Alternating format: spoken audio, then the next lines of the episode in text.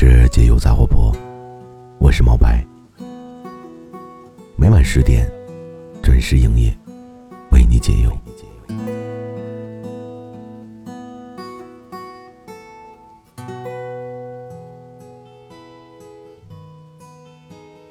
刚才这个女孩子问了我一个很有意思的问题。她说她想知道男生心里对彩礼的想法是什么样的呢？男生会因为彩礼的多少而觉得有面子问题吗？其实作为男人呢，我现在就可以回答你：男生当然不会因为你的彩礼多少而觉得有面子问题。后来呢？女孩问我：“男生会因为彩礼问题放弃一段感情吗？”是会的。其实呢，彩礼这个东西呢，并不在于多少，更重要的，我觉得可能是你情我愿，或者是两厢情愿。这个时候，我相信。如果听我节目的你，也是一个女孩子的话，可能你会说：“当我花他的钱，我心里是欢喜的。花他的钱，并不是因为我贪婪。”现在各种媒体平台都有很多的鸡汤文，听得多了呢，就导致很多的女孩子会说：“爱你的男人，肯定愿意为你付出时间、精力。”和金钱，所以呢，当时我也告诉这个女孩子，我说，不爱你的，自然不愿意给你花，并不是这个男人会过日子，只是他不够爱你。当然了，我还告诉他，我说彩礼的多少呢，并不能证明这个男人能有多爱你，因为真正爱你的男人，也不需要证明。女孩说：“她把自己最青春靓丽的时候，给了自己心爱的男人。难道让他花钱付彩礼，是不应该的吗？”当然是应该的。但是我不知道从什么时候开始，我们原本追求的男女平等，什么时候变成了现在这个样子？男生又何尝不是在以风华正茂的年纪？遇见了让他心动的你呢，所以我告诉他：“我说，我相信你肯定也会觉得，此时此刻我说的这些，只是站在男生的角度考虑问题。很多时候呢，在一段婚姻里，谈钱并不伤感情，因为谈的是钱，看的却是人心。但是。”这句话从来都不适用于所有的男人。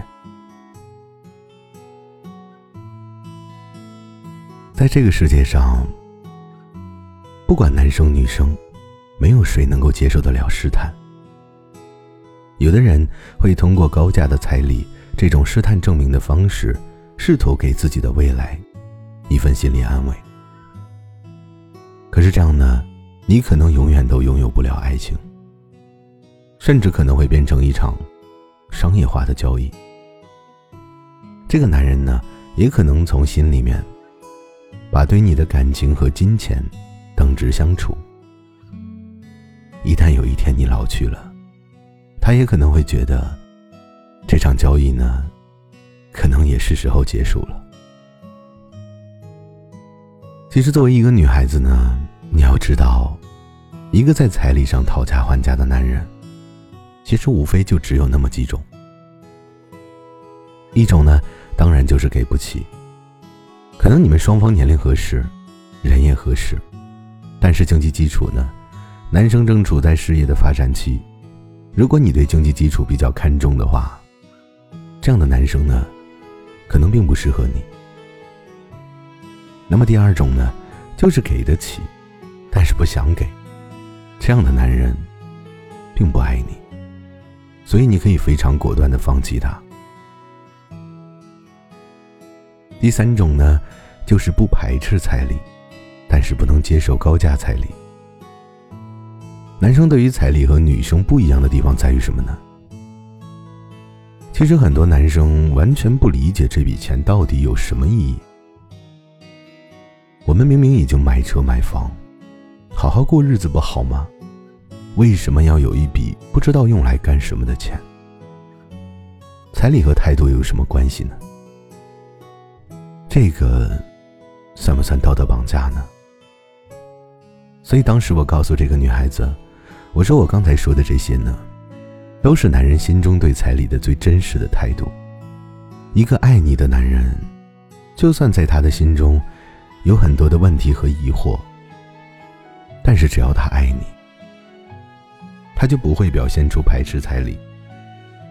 如果女方需要的话，一般来说都可以商量，只是他不能接受高价彩礼。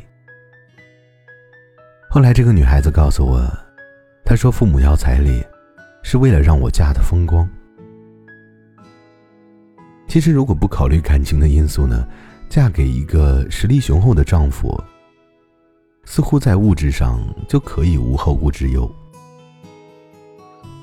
这在一定程度上呢，其实也有一些道理。我也希望你想一想。女人在婚后和丈夫公婆闹矛盾的时候，一句“你家给的彩礼才几千块”，能让夫家通通哑口无言。其实这样一想呢，是不是彩礼要少一些，更有利于女人呢？可是呢，有的时候这些话呢，又会让多少的男人暗自神伤呢？其实很多男人都会说，彩礼呢会让感情变了味道。物质在感情的面前，娶你的男人当然首先选择的是你。即使你的父母跟他要一份他根本无法承受的彩礼，他的第一反应呢还是要争取你。甚至有的男人表示，我就是借钱，我也要借妻。不过，也有百分之三十六的男人会因此对你有点失望，其中有一半的男人会因此而选择放弃你。其实，合理的彩礼呢，有利于婚后的规划，也有利于双方的爱情。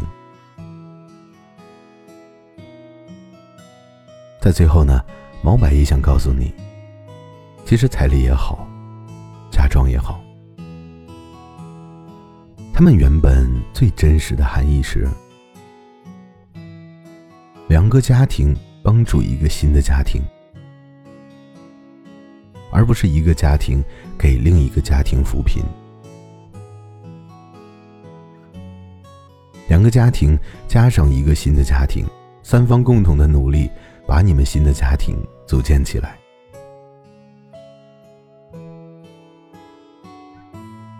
如果此时此刻你也在和你的爱人因为彩礼而闹矛盾，我想告诉你，既然你们双方已经认定了彼此，那就一起努力组建家庭，齐心协力永远比一个人努力更值得祝福。